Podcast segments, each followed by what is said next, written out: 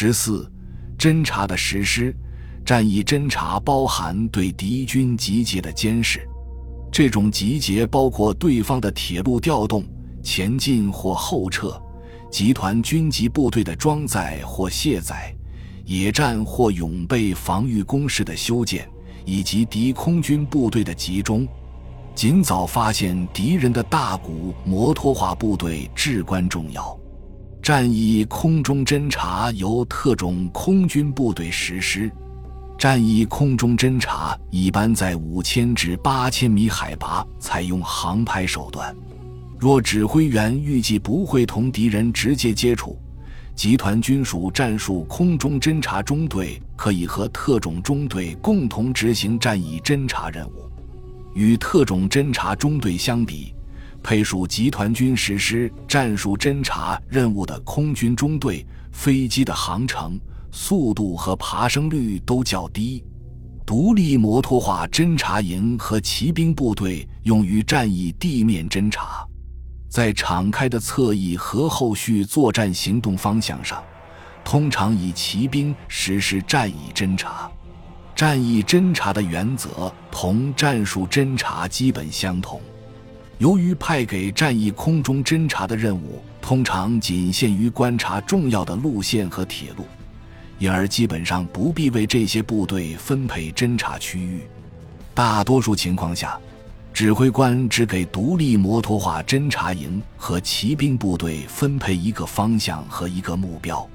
如有必要，指挥官也可以在一个或两个侧翼为他们分配界限。战术侦察涉及详细识别敌人的集结区、部队的开抵时间、其战斗编程。其部署的宽度、深度和方向，其补给部队、其预备队、敌人的空军实力以及对方的防空力量，及时汇报敌摩托化力量的情况非常重要。战术侦察的深度取决于态势和侦察部队的能力。战术侦察部队的使用，特别是确定其主要努力方向。应基于战役侦察的结果，只要不会造成不必要的延误。若没有可用的战役侦察结果，战术侦察部队应进一步朝敌人的方向部署。离敌人越近，侦察工作就必须越细致。配属指挥部的空军侦察中队实施战术空中侦察，集团军和骑兵。步兵师属摩托化及骑兵侦察营实施地面战术侦察，集团军司令和步兵军、骑兵军军长应立即将侦察营置于自己的指挥下，并确保他们与辖内部队的侦察力量协同。骑兵师师长可以把他掌握的摩托化和骑兵侦察营部署在纵队中，也可以将骑兵侦察营调至前方。并以摩托化侦察营在一翼对敌军侧翼展开侦察，他应充分利用摩托化骑兵侦察力量，以便骑兵部队为战斗保持凝聚力。战术空中侦察通常在海拔两千米至五千米之间进行，大多数情况下，指挥官会给空中侦察部队分配侦察区。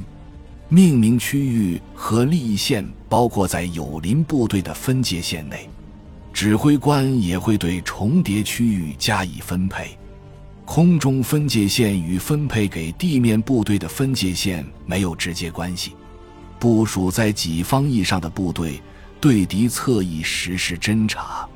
除了主要任务，指挥官给空中侦察部队负责人下达的命令可能还包括另一些指示。例如，关于通信、特殊信息传递、主力和侦察部队的路线，包括他们的到达和出发时间、前进机场的详细信息。飞行梯队指挥官将这些命令分发给各机组，并做简要说明。他负责为侦察行动挑选机组成员和飞机，并指定执行任务的时间。而具体飞行计划则由机组人员负责。侦察机飞行员通常独自行动，并在预计能取得最佳成果时投入飞行。他们不同敌机交战，侦察机和战斗机可以同时投入使用。空中侦察任务漫长而又耗费侦察员的精力，机组人员通常每天只飞一个架次。根据机组人员的可用数量和休息情况，每架飞机每天可执行几次短途任务。有限的可用性将飞机限制于高优先级任务。这种情况下，指挥官应以其他侦察手段解决低优先级任务。对于战术地面侦察，指挥官通常会为部队划分一块责任区。他给部队下达的命令中，一般只给他们分配一个侦察目标，以确保部队的独立性。或便于他们对行动方向做出必要的调整。这种情况下，毗邻的侦察部队之间可设立分界线。侦察区的宽度取决于相关态势、侦察部队的类型和实力、道路网和地形。如果对一片宽大地域实施侦察，毗邻部队之间经常会出现缺口。道路不应充当侦察区的分界线或横向界限，主要路线应位于侦察区中间。侦察部队应避免同敌人展开一切不必要的战斗，除非需要驱逐敌人或强行突破对方的侦察力量。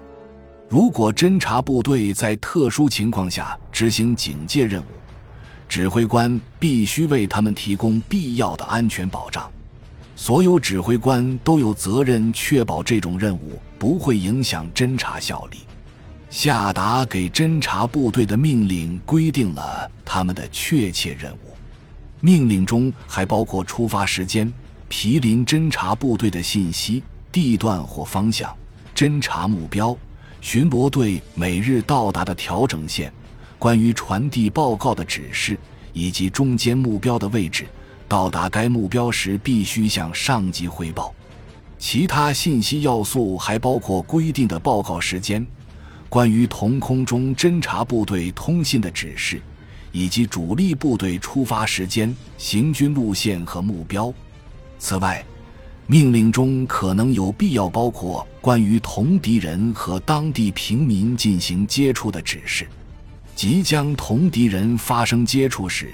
摩托化部队应分阶段前进，遮蔽、地形形势和道路网都会对各阶段的侦察进度产生影响。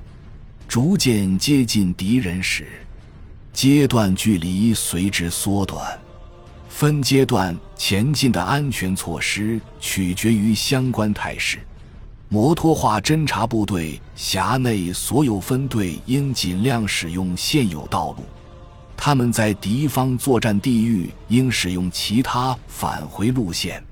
各条道路上的城镇和居民点对侦察的机动自由至关重要，必须将其占领。为确保夜间休息地点，摩托化部队可以同敌人脱离接触，但必须派出巡逻队担任警戒力量。主要路线上的城镇不适合宿营。分配给摩托化侦察营的侦察区，宽度一般不超过五十千米。摩托化侦察营的部署纵深必须包括一个安全加油点的相关规定。指挥官策划侦察行动时，应为意外突发事件提供燃料储备。在不加油的情况下，装甲车的行动范围是二百千米至二百五十千米。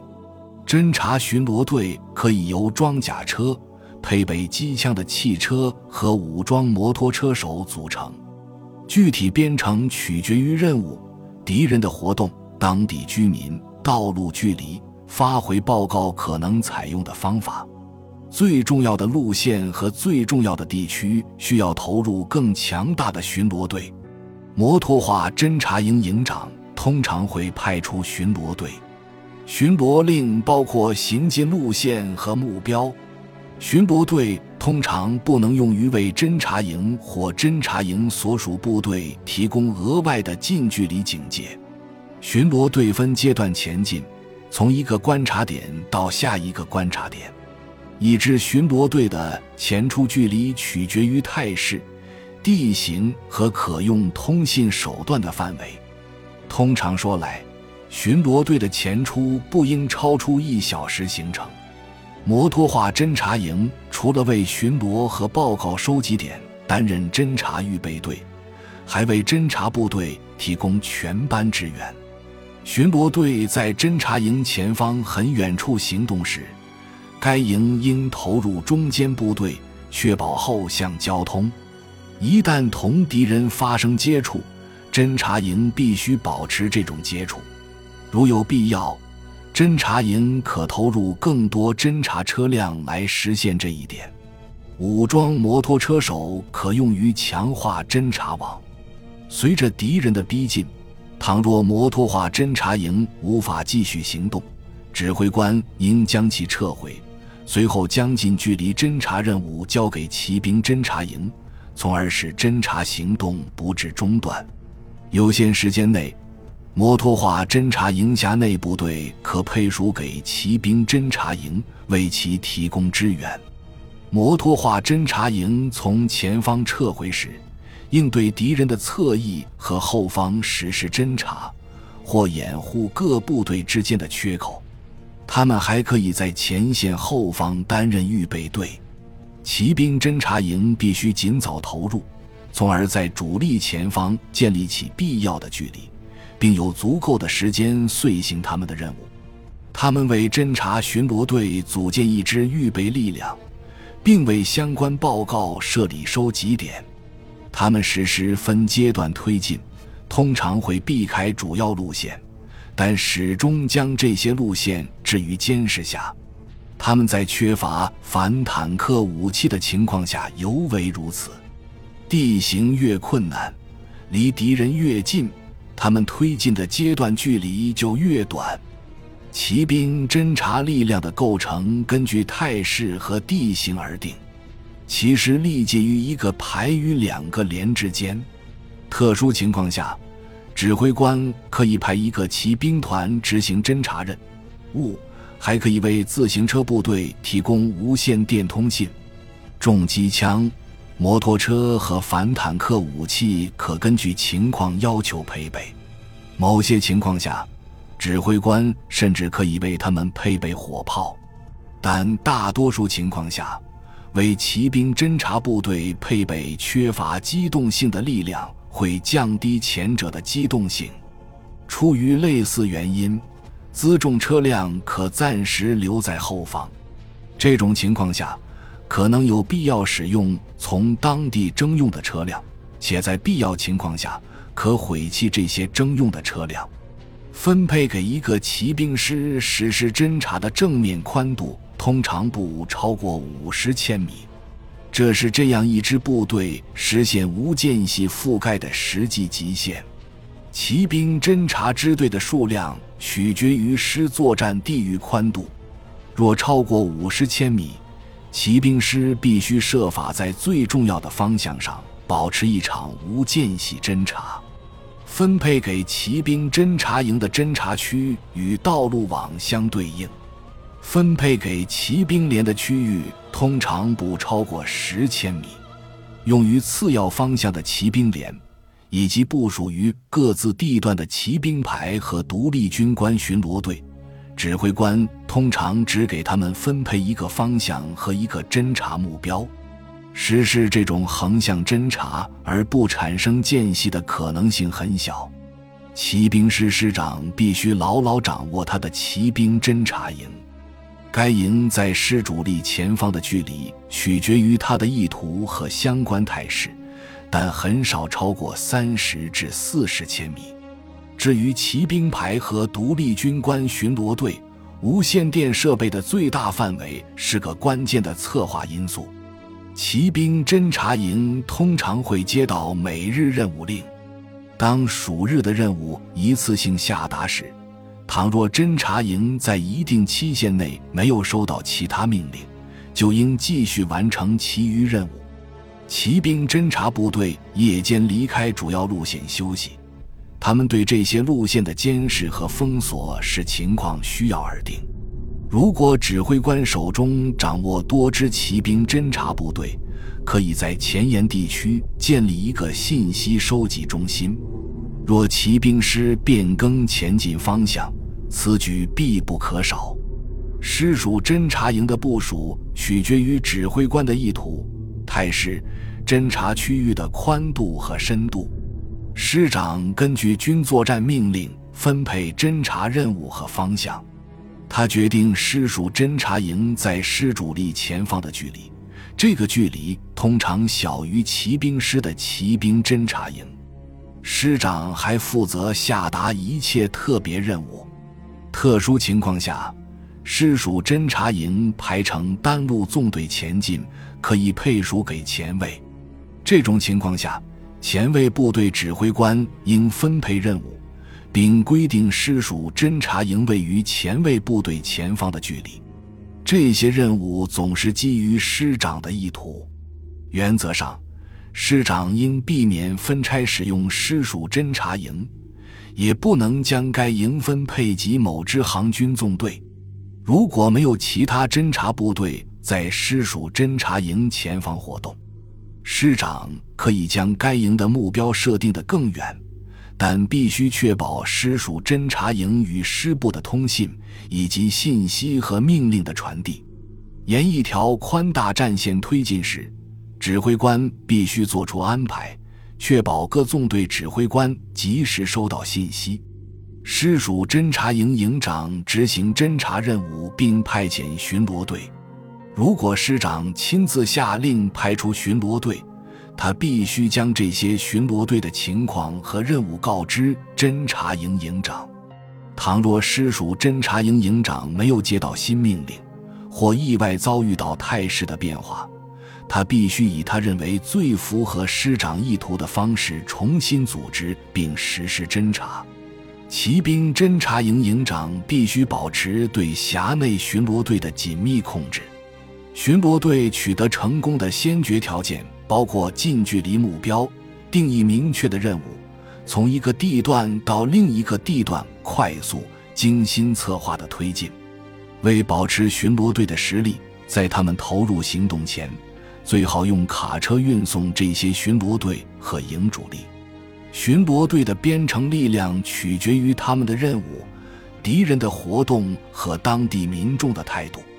所需报告的数量也是个计划因素。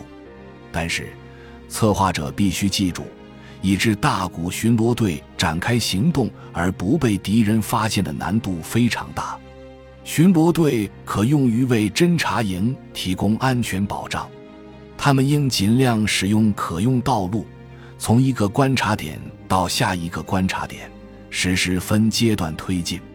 在骑兵侦察营掩护下，诸如侦察部队这样一些单位向前调动，可能随后会要求他们及时投入部署。指挥官必须将这些侦察部队的情况告知侦察营营长，根据情况的要求。他们也许会暂时编入侦察营，战斗侦察通常在部队开始部署后才实施。随着与敌人接近，存在一种将安全要求置于侦察活动之上的自然倾向，因此，每个指挥官必须确保不会因为安全而忽视侦察。战斗侦察开始后。位于前方的骑兵侦察部队应受领以下任务中的一项：离开前线，对敌侧翼实施侦察；继续在相关区域遂行原先的任务，占领关键地点并同主力会合或撤回主力部队中。如果没有接到额外的命令，侦察营应留在前方继续执行他们的任务，掩护前进中的主力。只有在遭受敌军压力的情况下，方可后撤并返回原建制。各师师属侦察营完成任务后撤至战线后方。倘若骑兵侦察营投入一个敞开的侧翼，应尽可能以梯次配置向前推进。这种方法同样适用于在敌侧翼和后方实施的侦察支援，以及对己方侧翼的掩护。战斗空中侦察负责收集敌军部署的信息，特别是对方的炮兵、宿营地点、预备队的位置和动向、装甲战车以及敌军战线后方的一切异动。战斗空中侦察监视战斗过程。战斗空中侦察的飞行高度通常低于海拔两千米，他们必须确定详情，监视己方或敌步兵推进情况时，有必要实施低空侦察。